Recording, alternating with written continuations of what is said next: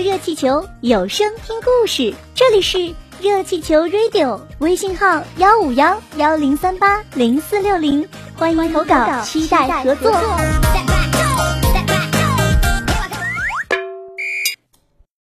狼和鹿。一百多年以前，凯巴博森林一片葱绿，生机勃勃。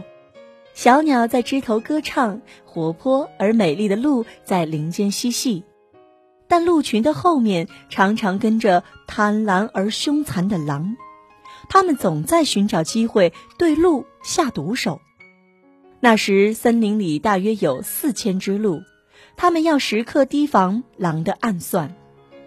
当地居民恨透了狼，他们组成了狩猎队，到森林中捕杀狼。枪声打破了大森林的宁静，在青烟袅袅的枪口下，狼一只跟着一只，哀嚎着倒在血泊中。凯巴博森林的枪声响了二十五年，狼与其他一些鹿的天敌总共被杀掉六千多只。凯巴博森林从此成了鹿的王国，他们在这里生儿育女。很快，鹿的总数就超过了十万只。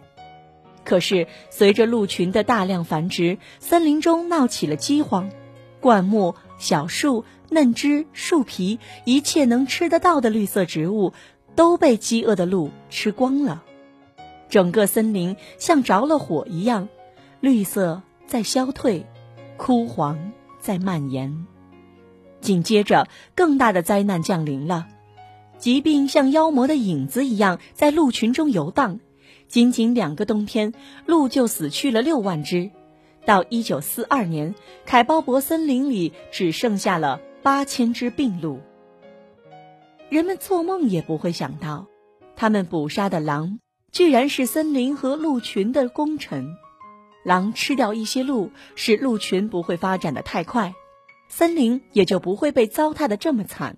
同时，狼吃掉的多半是病鹿，反倒解除了传染病对鹿群的威胁。而人们特意要保护的鹿，一旦在森林中过多的繁殖，倒成了破坏森林、毁灭自己的祸首。